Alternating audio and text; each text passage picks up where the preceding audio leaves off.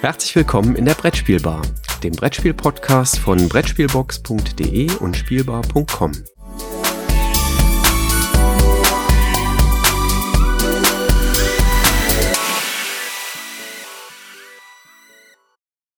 Einen wunderschönen guten Morgen, Christoph. Ich freue mich wieder mit dir hier an der Brettspielbar gemeinsam plaudern zu können. Einen wunderschönen guten Morgen, Jürgen, auch von mir und auch an unsere Zuhörer da draußen. Ja, ich bin mal gespannt, äh, was mich denn in dieser Folge alles so erwartet. Denn es wird ein bisschen experimenteller zu gehen. Äh, ist so zumindest mein Eindruck von den ersten 20 Minuten, die wir am heutigen Tag miteinander verbracht haben.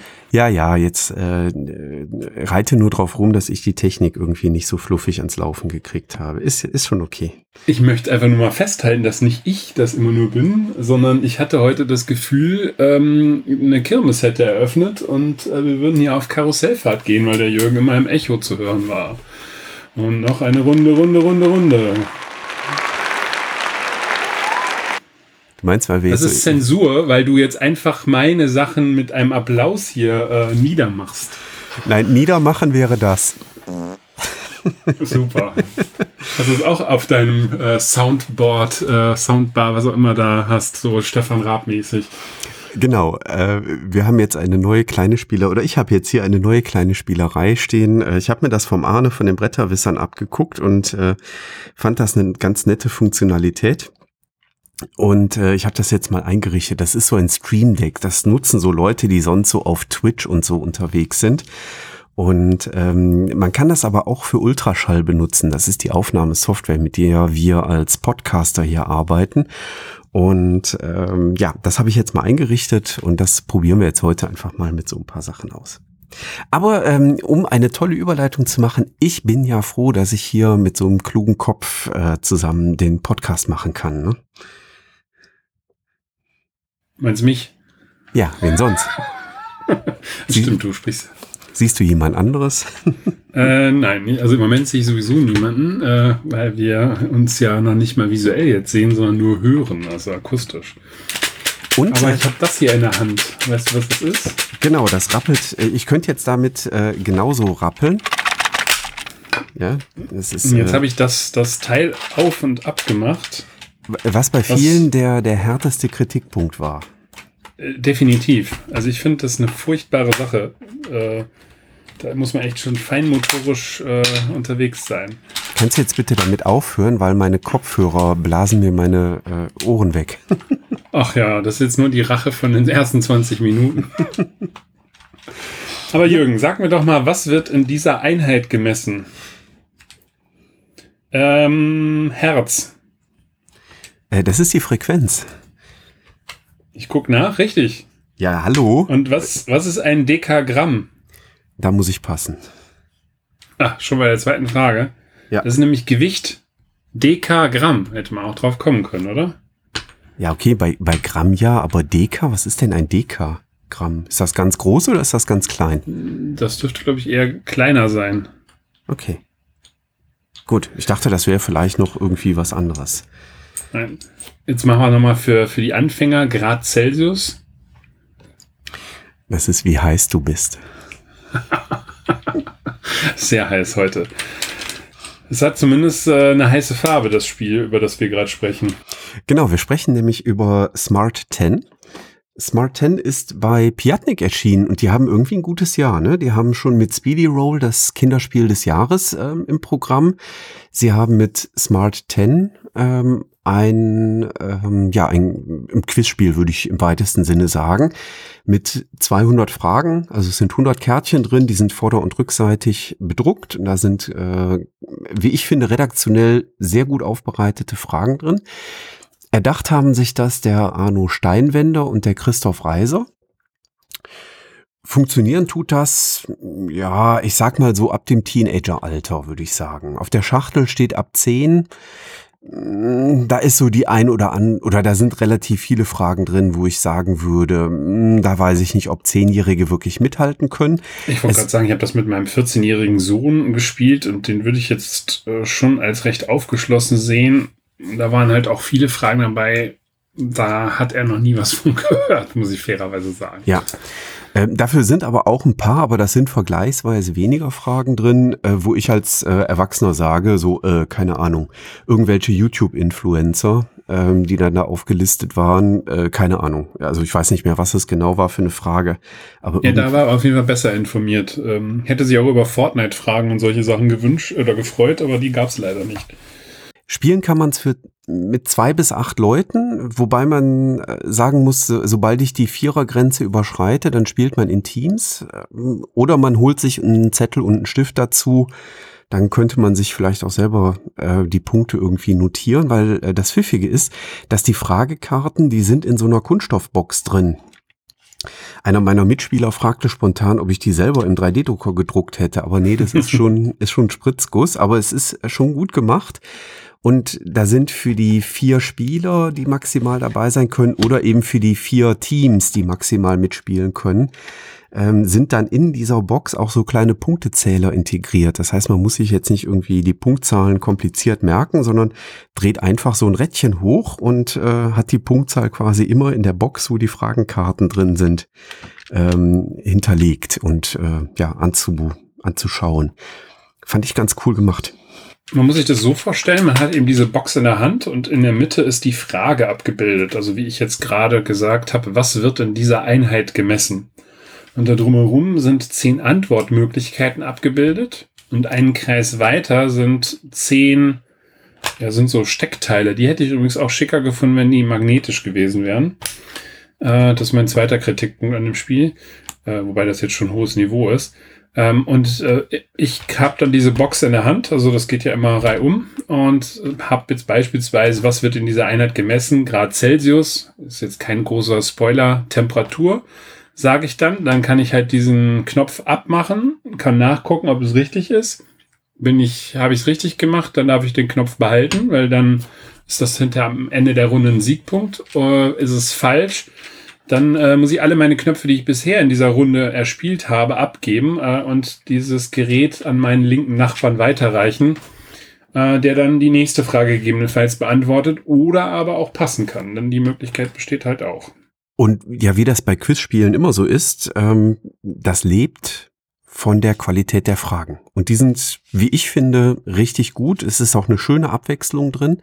Es sind ganz unterschiedliche Fragentypen drin. Ähm, manchmal sind es wahr-falsch-Aussagen. Also dann steht in der Mitte was, äh, da stehen dann die zehn Sachen drumrum und man muss dann entscheiden, ist das korrekt oder ist das nicht korrekt. Die finde ich übrigens sehr klasse, die Kategorie. Ja, hat, also äh, mir gefallen alle Kategorien, muss ich zugeben. Also die haben unterschiedliche Schwierigkeitsgrade, so nach meinem, meinen Erfahrungen, aber gefallen tun die mir alle sehr, sehr gut. Manchmal muss man eine exakte Zahl erraten. Manchmal muss man Dinge in eine Reihenfolge bringen. Also Reihe die Länder, äh, also da sind dann zehn Länder genannt, Reihe die der Größe nach auf. Oder wir hatten mal die Frage, ähm, da waren dann zehn ähm, Spielfelder von Sportarten äh, aufgelistet und man musste die in eine Reihenfolge bringen. Also man musste quasi, wenn dann da was weiß ich, Fußballfeld dran stand, äh, hat man sich die anderen zehn auch angeguckt und dann muss man eben sagen, ah, ich glaube, von denen, die da aufgelistet sind, ist das Fußballfeld das viertgrößte. Und wenn man dann diesen kleinen Knopf wegnimmt und darunter steht die vier, dann hat man eben richtig geantwortet. Und üblicherweise arbeitet man sich dann da von den Extremwerten heran. Ne? Und ähm, die fand ich allerdings gar nicht so einfach. Also jetzt weniger die Sportfrage, aber da waren auch so Kunststile drin ich sagen muss, das war teilweise schon echt sehr knackig vom Wissen her. Also das ist, ähm, ich finde aber, das ist halt sehr, sehr schön gemacht, weil das sind jetzt nicht zu leichte Fragen. Du hast immer wieder Sachen, wo du auch ein paar Fragen definitiv beantworten kannst. Und bei ein paar Sachen, da wird es dann schon knackig und haarig, wo man allerdings tatsächlich auch nochmal was für sich mitnimmt und lernt. Das finde ich bei Quizspielen generell auch immer ganz cool. Ja, also wir haben am Ende auch immer alle Knöpfe weggemacht, um noch zu gucken, was wären denn jetzt die Sachen gewesen, die wir nicht gewusst haben, weil wir dann um alle gepasst haben. Aber es gibt noch drei, drei weitere Kategorien, nämlich, dass man äh, zum Beispiel das Jahrhundert oder das Jahrzehnt raten muss. Wir hatten das mal bei einer Frage mit Nobelpreisträgern und dann musste man schätzen, okay, in welchem Jahrzehnt haben die den Nobelpreis äh, bekommen? Da waren Leute bei, wo ich im Leben nicht geglaubt hätte, dass die mal einen Nobelpreis bekommen haben, äh, war aber so. oder äh, Farben sind zu raten oder es gibt schlicht und ergreifend die Kategorie Sonstiges. Ähm, da muss ein, ein, korrektes Wort erraten werden oder gewusst werden, ähm, ein Name muss erraten werden oder ähnliches. Und ähm, ja, die sind farblich kodiert. Ähm, da gibt's halt immer so, einen, so einen farbigen Ring dann äh, um diese Frage drum herum. Daran kann man dann erkennen, was es ist. Und äh, ja, äh, haben wir jetzt über mehrere Spieleabende hinweg durchgespielt und äh, wirklich sind wirklich richtig begeistert. Es hat ja in Österreich auch den äh, den österreichischen, wie heißt der österreichischer Spielerpreis, glaube ich, heißt der, ne? Hit der Spiele, glaube ich. Ja, irgendwie sowas. Äh, was ja, muss das ich ist zugeben. das Spiel des Jahres geworden. Also es gibt ja Spiele für zwei Personen, für Kartenspiele und sonstigen Klimbim, aber das ist das Spiel des Jahres dort geworden. Ja, also, wobei ich den Begriff nicht wählen würde, weil das ist oftmals ziemlich abstrus, was die da äh, auszeichnen an Spielen. Also, also da ohne irgendjemandem zu nahe treten zu wollen, aber das ist manchmal sehr abstrus, was da an Preisträgern rauskommt, aber. Ist halt ein Jurypreis, ne? Dieses Mal finde ich sehr gut. Also bin ich, kann ich sehr gut mit leben, Smart 10 auszuzeichnen mit diesem Hit der Spielepreis.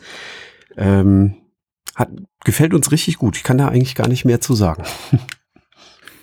Ja, also bei, bei all den Sachen, ähm, also ich möchte nochmal auf die Verpackung zu äh, kommen. Also die finde ich tatsächlich, also diese Karten muss man immer wieder tauschen. Das ist halt das Problem bei dem Spiel. Und ich empfinde es teilweise als schon schwierig, dieses, diesen Seitenmechanismus da rein und rauszunehmen. Auch hier wäre vielleicht ein etwas kosten, also nicht so kostengünstigeres Ding äh, mit einem äh, Magnetverschluss wesentlich schicker gewesen. Äh, so lässt man doch das Teil immer offen, was halt dann zur Folge hat, ähm, dass man dieses Ding halt mit den offenen Karten rumgebt und die Karten dann halt rausrutschen. Das fand ich immer sehr unschön. Das muss man halt schon schön aufpassen. Ähm, ja, und äh, das spricht dann wiederum für das Spiel. Die 200 Fragen, die es da drin sind, das sind ja 100 Fragenkarten, die sind halt schon relativ schnell durch. Ähm, wobei ich gehört habe, ich weiß aber noch nicht in welchen Kategorien, dass da schon für Nachschub gesorgt werden soll.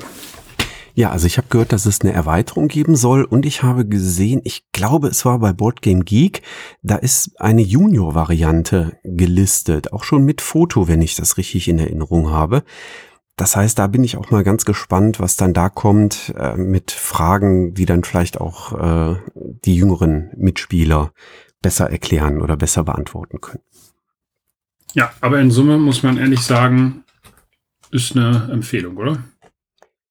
Also definitiv. Ich habe das im Moment bei jedem Spieleabend tatsächlich dabei. Also wir sind die äh, die 200 Fragen noch nicht komplett durch. Haben jetzt so mh, mm, etwas mehr als ein, nee, mehr als ein Viertel haben wir irgendwo zwischen 40 und 50 Prozent der Fragen, würde ich sagen, haben wir durchgespielt.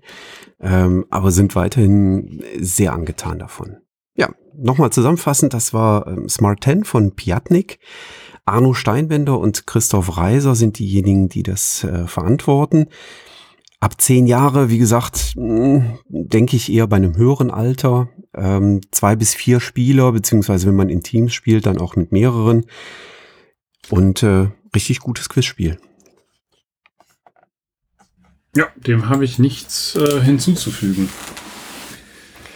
Dann lass uns doch mal zum nächsten Spiel, zu den nächsten Spielen übergehen. Eine ähm, Spielgruppe wolltest du jetzt vorstellen? Ja, eine, eine Spielgruppe. Ähm, und zwar möchte ich vorstellen. Hast du eigentlich jetzt nichts mehr auf deiner Soundbar? Ich dachte, da jetzt äh, irgendwie sowas dazwischen gekommen. Ne? Ja, kann ich machen, sowas hier. So, dann. Äh, ah. Oder nochmal den für dich. ähm, ich möchte. Da hatte ich jetzt ein bisschen mehr erwartet. Also beim, bei der nächsten Aufnahme, da müssen wir doch echt noch ein bisschen mehr raushauen, wenn wir die nächsten News besprechen. Ja, das, äh, das mache ich da gerne, aber jetzt kam es mir erstmal drauf an zu sehen, ob das Ding funktioniert und ob das läuft. Und jetzt spiele ich dann auch so nach und nach Sachen da drauf. Ja, ich möchte äh, eine Spielereihe vorstellen, und zwar die Spielereihe Hätte, Hätte, Fahrradkette. Ähm, bei Pegasus Spiele erschienen und weil die den Namen blöd fanden, ähm, haben die das Undo genannt. Da gibt es mittlerweile sechs verschiedene große Boxen und es gibt noch einen Promo-Fall, den man spielen kann. Also das ist auch ein vollständiges Spiel eigentlich. Äh, also gibt's sieben Stück davon. Wie gesagt, den einen kriegt man äh, bei Pegasus ähm, als, als Promo. Und das ist ja ein Spiel, was sehr gemischt angekommen ist bei den Spielern. Und ich glaube, das liegt im Wesentlichen daran, dass viele erwartet haben, da jetzt ein weiteres Escape-Spiel oder so zu kriegen. Ähm, das ist es halt eben genau nicht, sondern bei Undo hat man eine feststehende Geschichte, die kann sich auch nicht verändern, weil sie ist halt auf den Karten abgedruckt. Man kann aber von Karte zu Karte springen und sich dort einen Teil der Geschichte durchlesen und dann überlegen, hm, am Ende gibt's immer eine Entscheidung und ich kann mich für A, B oder C entscheiden. Ähm, das wird die richtige Geschichte am Ende nicht verändern, weil wie gesagt, die steht ja auf den Karten schon drauf. Aber ich habe halt dann diesen Effekt von hätte, hätte Fahrradkette. Ähm, nämlich, wenn ich mich auf einer bestimmten Karte für A entscheide, dann kriege ich einen Hinweis darauf, so ja, wenn hier unser Protagonist oder die Protagonistin oder die Protagonistin äh, in dem Spiel, wenn die diese Entscheidung so getreffen hätten, wie du das hier vorschlägst, nämlich Option A zu wählen, dann wäre das Spielende wahrscheinlich etwas günstiger ausgegangen für denjenigen. Denn man muss äh, zur Geschichte erzählen, äh, es ist jeweils äh, so, dass irgendjemand am Ende dieser Geschichte stirbt. Und wir starten auch in das Spiel mit der Karte und dem Teil der Geschichte, wo derjenige eben stirbt. Ähm, das heißt, wir starten beim Schlechtestmöglichen und dann liegen Karten aus. Insgesamt sind das 13 Stück, die ausliegen in jeder Geschichte. Wir sehen die zwölfte Karte also dort, wo derjenige oder diejenige verstorben ist, und können uns jetzt entscheiden, in einer zeitlichen Abfolge nach hinten zu springen. Es gibt elf Karten, die zeitlich vor unserer jetzig angeschauten Karte liegen, und meistens ist es eine Karte, die dahinter liegt. Und jetzt können wir uns eben entscheiden, durch die Zeit zu springen, uns dort anschauen, welcher Teil der Geschichte auf der Karte abgezeichnet oder beschrieben ist und dann wird uns eben dieses äh, hätte, hätte Fahrradkette äh, angeboten, nach dem Motto, was hättet ihr denn jetzt hier an der Stelle gemacht? Hättet ihr A, B oder C gewählt? Als Option. Und dann äh, klickt man oder dann schaut man sich die Lösung dazu an und da gibt's dann eben Hinweise, ja, dann wärst du schlechter gewesen, also die Wahrscheinlichkeit, dass du stirbst, wäre sogar noch gestiegen. Ähm, oder du hättest dich etwas verbessert, äh, die Wahrscheinlichkeit, dass du stirbst am Ende der Geschichte wäre damit eigentlich gesunken. Und es gibt eben ganz, ganz viele, die sagen, ja, das ist ja total dröge, weil die Geschichte steht ja schon und ähm, ich kann ja gar nichts mehr dran verändern. Ich habe ja gar keinen Einfluss auf die Geschichte. Aber das will die Undo-Reihe eigentlich gar nicht, sondern die Undo-Reihe möchte eigentlich, dass man ja eben dieses Was wäre wenn eigentlich spielt und sich überlegt, was man da tut. Die Teile, die bislang erschienen sind, sind übrigens alle von Michael Palm und Lukas Zach. Die spielen sich alle so in circa also wir waren schon mal in 30 Minuten durch, das war dann sehr zügig. Wir haben aber auch schon bis zu 45 Minuten gespielt. Das auf der jetzt auch nicht übel, also lange ist, ne? Auf der Schachtel steht immer 45 bis 90 Minuten und das liegt daran, weil auf der Schachtel auch steht zwei bis sechs Mitspieler. Wir haben alle Fälle zu zweit gespielt. Und nee, das stimmt gar nicht. Ich habe einen Fall auch mal mit vier Mitspielern gespielt, glaube ich. Das war letztes Jahr in Hamburg da auf dem Tag der Brettspielkritik. Da waren wir zu dritt oder zu viert, ich weiß es nicht mehr. Ähm, dann kann das Spiel auch deutlich länger dauern, weil man sich dann eben intensiver abstimmen muss. Was machen wir denn jetzt hier A, B oder C auf dieser Karte? Ähm, aber wenn man das zu zweit spielt, dann ist man eigentlich so in einer halben Stunde im Regelfall doch ganz gut durch durch die Spiele ähm, und hat immer so kleine Knobelaufgaben. Und ähm, der Reiz des Spiels kommt eigentlich daraus, dass man eben immer nur Fragmente der Geschichte kennenlernt und dann so selber ja daran entlang so ein bisschen überlegen kann, so, ah, okay, jetzt haben wir dieses Teilsegment, Mensch, das bedeutet doch bestimmt, dass dazwischen dies oder jenes passiert ist oder dass der Protagonist, der am Ende gestorben ist, äh, da diese Person XY kennengelernt hat oder ähnliches. Und das fanden wir jetzt, also es ist nicht der Oberknaller an Spiel, ähm, aber wir haben uns immer für diese halbe Stunde durchaus gut unterhalten gefühlt. Also wir fanden jetzt die Fälle nicht so dramatisch schlecht, wie das in vielen, äh, in vielen Rezensionen und in vielen Besprechungen wegkam. Man muss sich halt nur bewusst sein, es ist eben so eine, eine lockere Unterhaltung, die man abends einfach bei einem Glas Wein ähm, durchspielen kann, so ein bisschen die Karten entdecken, legen. Wie gesagt, nach meinem Dafürhalten am besten zu zweit äh, ein bisschen da langknobelt äh, und sich überlegt, Mensch, wie könnte die Geschichte denn sein? Und dann entwickelt das einen Reiz. Ähm, wenn man mehr erwartet, sollte man die Finger davon lassen, glaube ich. Ähm, weil dann kann es das eigentlich so nicht, nicht mitliefern. Ähm, es gibt ganz unterschiedliche Fälle mit ganz unterschiedlichen Thematiken. Ähm, da kann man dann auch durchaus so ein bisschen danach gehen, was gefällt einem an Thematik. Also wir haben ähm, zwei haben wir noch offen. Die sind jetzt gerade letzte Woche erst gekommen. Da habe ich die erst bestellt ähm, und äh, der Spielehändler meines Vertrauens hat die jetzt gerade, äh, ist gerade angekommen bei mir. Ähm, die werden wir jetzt sicherlich die nächsten Tage noch spielen. Ähm, es gibt einen Fall, der dreht sich rund um Cthulhu. Da muss ich zugeben, können wir gar nichts mit anfangen. Also so rein thematisch von der Geschichte hier, das interessiert uns auch null, muss ich zugeben. Das war dann auch der Fall, den wir am unspannendsten fanden. Einfach weil wir uns dann auch so, ja, wir haben dann so eine Geschichte gesponnen, wo wir dachten, ach Mensch, das könnte ja so oder so sein. Das passte dann aber gar nicht zu dem, wie Cthulhu anscheinend funktioniert. Also ich habe noch nie Cthulhu gelesen oder geguckt oder irgendwie gespielt habe ich höchstens mal so ein bisschen Arkham, aber das ist ja auch jetzt nicht so mega Cthulhu-mäßig. Ähm, ich kenne also die Bücher nicht. Und äh, wir waren dann so zwischendurch, dachten wir so, ah, okay, das macht das also mit jemandem, ähm, also so in Richtung wahnsinnig werden und äh, so Dinge. Äh, das, da kennen wir uns nicht mit aus und entsprechend fanden wir den Fall ziemlich ja, unspannend und uninteressant, weil wir einfach uns die Geschichte nicht ausdenken konnten. Mensch, wie könnte das denn so jetzt auf den dazwischen liegenden Karten noch sein? Ähm, bei den anderen konnten wir uns da eigentlich ganz gut reindenken. Die sind dabei durchaus unterschiedlich schwer, weil man startet ja, wie gesagt, immer bei der zwölften Karte und springt dann im Regelfall irgendwo weiter nach vorne.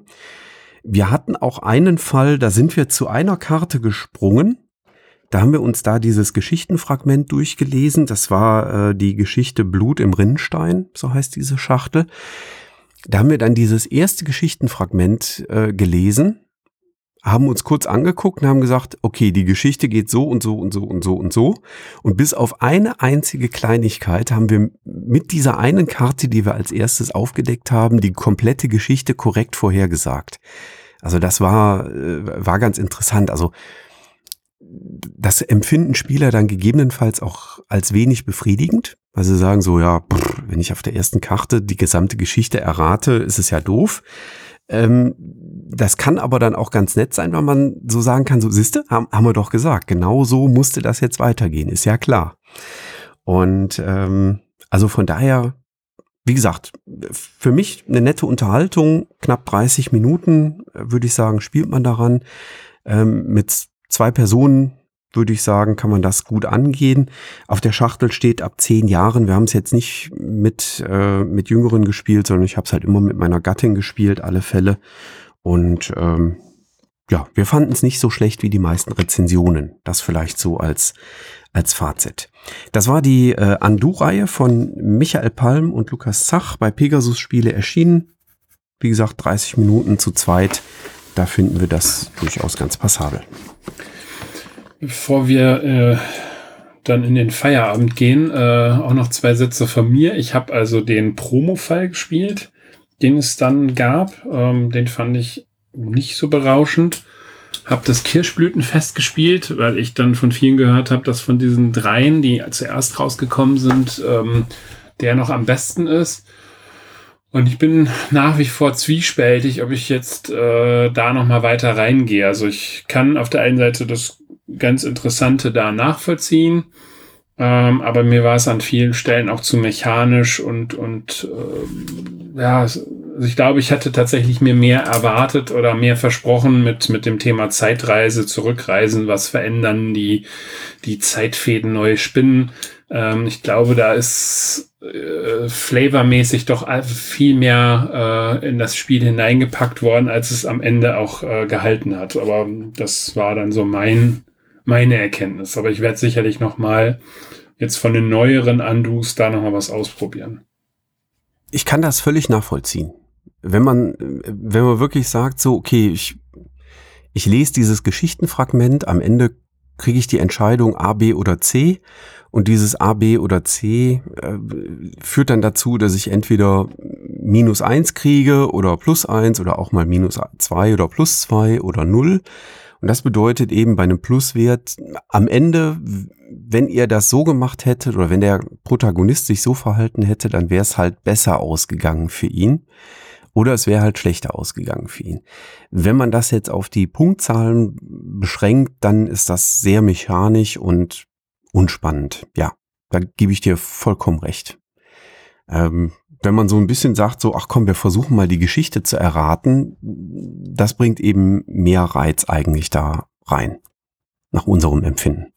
Ja, das glaube ich. Aber das ist dann halt ein bisschen anders, als es die Macher sich zumindest anfänglich gedacht haben. Ne? Und Zumindest als es die Spielregel ja, ja, genau. suggeriert, weil in der Spielregel fokussiert es dann natürlich darauf, dass ihr am Ende die Punktzahlen zählt und dann eben guckt, habt ihr euch, habt ihr das, dann, hättet ihr mit diesen Entscheidungen, die ihr getroffen habt, wäre das dann besser oder schlechter ausgegangen für den Protagonisten? Ja. Gut. Andu, die Reihe. Wie gesagt, man sollte sie einfach mal Probe spielen, glaube ich, äh, bevor man da äh, all in geht, wie man bei Kickstarter sagen würde.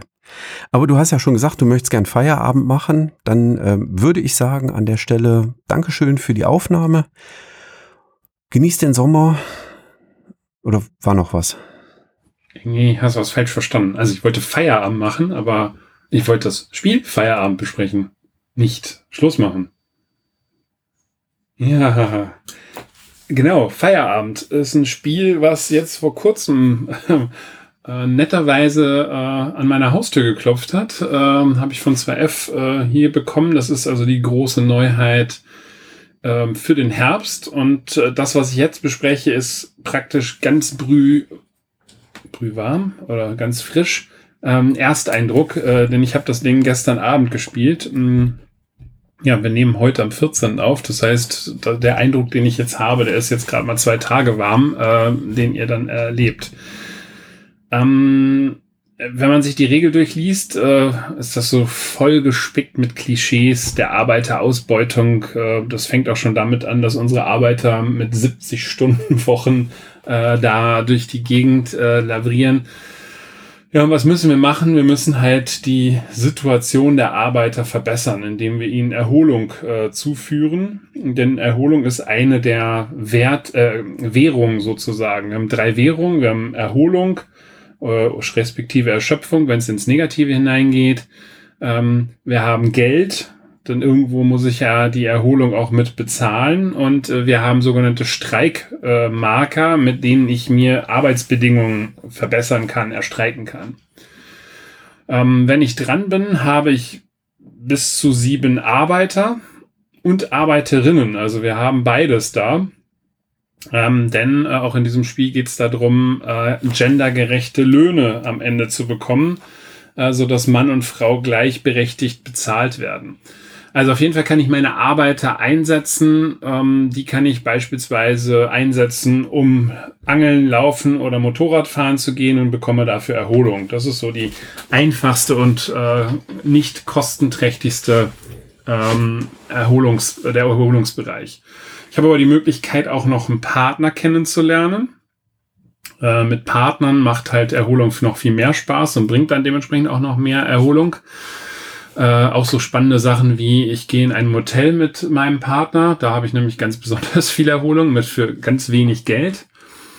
Ähm, also auch so ein typischer Friedemann Friese. Ähm, oder aber ich äh, fahre in den Urlaub. Wobei Urlaub äh, habe ich zunächst einmal überhaupt gar keinen Anspruch drauf, äh, denn Urlaub fängt erstmal bei null Wochen an und ich muss halt mir diesen Urlaub erstreiken, bis zu drei Wochen, die mir dann da im Jahr zustehen. Ähm, erstreiken ist halt auch so ein Thema. Ähm, ich, wenn ich dran bin, kann ich halt ähm, diese Arbeiter dann, das ist so ein Worker Placement ähm, äh, Spiel, kann ich halt diese Arbeiter dann eben halt in diese Freizeiterholungs- oder Urlaubswelten eintauchen lassen ich habe die Möglichkeit, Streikmarker äh, einzusammeln.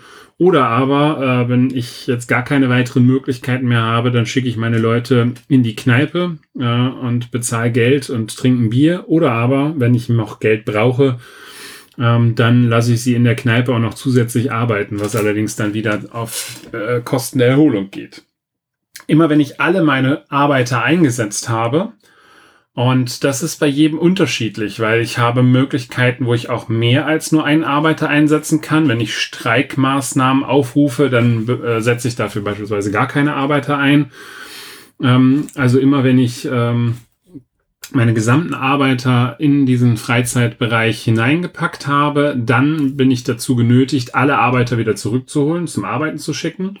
Und Arbeiten bringt zwar auf der einen Seite Geld, bringt auch dadurch, dass ich arbeite, gewisse Streikunterstützung durch die Gewerkschaft, bringt aber vor allen Dingen Erschöpfung. Äh, man kann sich vorstellen, in einer 70-Stunden-Woche ist es äh, wesentlich erschöpfender zu arbeiten, als wenn ich über gewisse Streikmaßnahmen es geschafft habe, von mir aus nur noch 35 Stunden oder sogar noch weniger zu arbeiten. Diese Erschöpfung wird von meinem Erholungswert abgezogen und es wird dann bedrohlich, wenn ich in äh, den Stressbereich hinein kurzfristig über Kneipe ähm, mir Bier äh, heranholen, äh, um äh, eine schnelle Erholung äh, zu bekommen. So, ich hatte ja schon davon gesprochen, dass äh, es komplett unterschiedlich ist, äh, wann jetzt wer seine Arbeiter eingesetzt hat. Und somit ist das immer ein wildes Hin und Her, ähm, wo Leute dann eben halt ihre Arbeiter wieder in die Fabrik zurückholen, Plätze frei werden, andere dann wieder diese Plätze besetzen und das ist eigentlich ganz nett gemacht, ähm, weil sich das im Laufe des Spiels so ein Stück weit äh, zwischen den einzelnen Bereichen hin und her verschiebt, auch immer abhängig von Geld, was ich beispielsweise habe. Denn die höherwertige Erholung kostet natürlich dementsprechend auch mehr Geld, sprich Urlaub etc. Das, was ich gestern Abend für mich allerdings festgestellt habe und ähm, da muss ich das definitiv nochmal häufiger spielen, fand ich, dass man halt relativ schnell gucken muss, dass man seine Arbeitsbedingungen verbessert. Also sprich Streikmarker holt, die sind auch ähm, ähm, sehr limitiert, äh, um eben ähm, dann sich bessere Arbeitsbedingungen äh, zu erspielen. Also das war so eine relativ starke Strategie, äh, eben halt in diesen Streikbereich oder Streikmarkerbereich stärker hineinzugehen, um die Arbeitsbedingungen möglichst frühzeitig zu, äh, äh, zu verbessern um mehr Geld zu bekommen, mehr Streikmarker zu bekommen, aber eben halt auch weniger Erschöpfung zu bekommen. Ansonsten fand ich diesen äh, Mechanismus des ähm, nicht rundenbasierten, sondern parallel äh, sehr schick. Ähm, das Spiel endet, wenn einer das erste Mal über 40 Erholung kommt. Ähm, dann spielen alle nochmal ihre Miepel zu Ende oder setzen ihre Arbeiter nochmal ein und wer äh, und äh, dann wird nochmal einmal die Erschöpfung abgezogen, die man halt für die äh, Fabrik bekommt oder aus, äh, aufgrund der Fabrik bekommt und wer dann am Ende des, des Ganzen die beste, den besten Erholungswert hat, gewinnt das Spiel. Also in sich äh, sehr, sehr nett gemacht. Äh, schöner, interessanter Worker-Einsatzmechanismus. Die Bretter fand ich etwas zu bunt gestaltet. Da musste man doch genau gucken, wo man seine Arbeit überhaupt hinstellen kann oder ob das einfach nur ein grafisches Layout war. Ähm, das ist auch alles so ein bisschen so im 80er, 70er Jahresstil. Äh, da ist beispielsweise die 35-Stunden-Woche, die dann auch noch da auftaucht. Äh, solche, solche netten Anekdoten, die man aber eben halt an ganz vielen Stellen findet. Ähm, somit hat man halt auch optisch noch ein bisschen was. Also definitiv werde ich es noch ein paar Mal ausprobieren. Ähm, ist, ist erstmal ein, ein netter Spaß im unteren Kennerspielbereich, würde ich das so einsortieren. Also es ist jetzt nicht vergleichbar äh, beispielsweise mit einem Funkenschlag oder sowas. Ja, also das ist die Herbstneuheit von 2F-Spiele, Friedemann Friese. Ähm, wer gerne Arbeitereinsatzmechanismen äh, mag, äh, es sollte sich das Spiel definitiv mal anschauen. Ich gehe mal davon aus, es ist auch ganz viel Grün drin. Ja, also aber in, eben in dem, in dem Freizeitbereich. Also da, wo du äh, streikst und arbeitest, da ist so dieses klassische äh, Backstein, äh, der Backstein-Hintergrund und da, wenn es dann ins Grüne zum Angeln geht oder in den Urlaub oder mit der Liebsten ähm, äh, in, in so Freizeitbereiche, da ist natürlich ganz viel Grün drin, ja. Ja, wenig anders zu erwarten. Ja, prima. Dann haben wir doch äh, drei ganz unterschiedliche Spiele. Ein Quizspiel, ein, ja. Geschichten-Erlebspiel. Ja, ich weiß gar nicht, ob es Geschichten erleben ist, aber ich würde es auch eher so als Geschichte ausknobeln Spiel äh, ja. sagen, weil erleben tust du sie nicht wirklich äh, bei Andu. Und am Ende machen wir Feierabend. Ja, Feierabend finde ich auch immer gut. Ist aber unrealistisch. Also realistischer ist, dass ich jetzt zurück in meine 70-Stunden-Woche gehe. aber wir arbeiten ja nicht, Jürgen. Nicht? Was ja Berufung ist. Äh, ja, also ich, ich persönlich, jetzt kommen wir nochmal in das Philosophische. Nein, ich trenne ja nicht zwischen Arbeit und Leben. Also Arbeit ist Teil des Lebens, aber es darf halt nicht alles sein. Äh, ja gut, wenn du danach gehst, dann äh, bin ich ja tatsächlich auch ganz offiziell in meine Tätigkeit berufen. Äh, so heißt das ja tatsächlich bei uns. Ähm, ja, aber äh, also da bin ich bei dir. Ja, das, äh, ich lebe das und äh, atme das und möchte nichts anderes machen. Hm, obwohl, wir wollten ja mal einen Spieleverlag gründen. Müssen wir mal überlegen. Ähm, nein, das, das Fass oh, machen wir nicht. Die Gerüchteküche wieder auf. Ja. Das Fass machen wir nicht auf, nein. Und da werden wir sowieso noch mal irgendwann äh, früher oder später dran erinnert, dass das noch kommen mag. äh, ich bin ja auch nach wie vor noch mal dran. Ich möchte auch gerne tatsächlich noch mal ein Spiel erfinden. Also so völlig fernab äh, möchte ich das tatsächlich äh, noch nicht äh, setzen. Aber vielleicht, wer weiß, gibt es demnächst die Brettspielbar. Dann mache ich endlich mal einen richtigen Verriss. Da freue ich mich schon drauf. Ah, vielen Dank. Schöne Vorschusslorbeeren. nein, nein, alles gut. Ja, prima. Jürgen, dann würde ich sagen, freue ich mich, dass ich gestern Abend einen so schönen Abend mit dir erlebt habe äh, und sag allen äh, Zuhörern ein wunderschönes Wochenende. Und ich drücke jetzt hier nochmal so ein Knöpfchen und dann kommt das Outro auch automatisch rein. Bis demnächst. Tschüss. Ciao.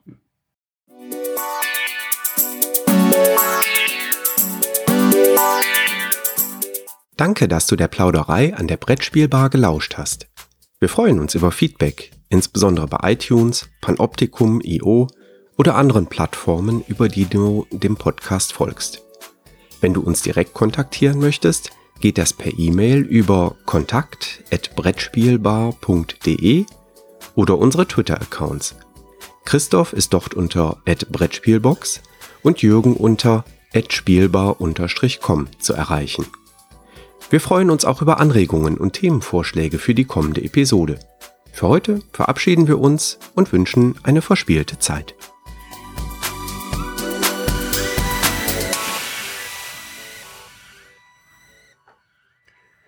Jetzt könnten wir hier ins Auto reinlabern und noch irgendwie so was machen, was ich sonst ab und zu schon mal als Outtakes hinten dran gemacht habe. Ne? Ja, können wir natürlich machen. Also ich äh, freue mich auf jeden Fall erstmal auf unseren Whisky-Abend. Oh ja, obwohl bei den Temperaturen, das wird hart. Aber ich freue mich da auch drauf.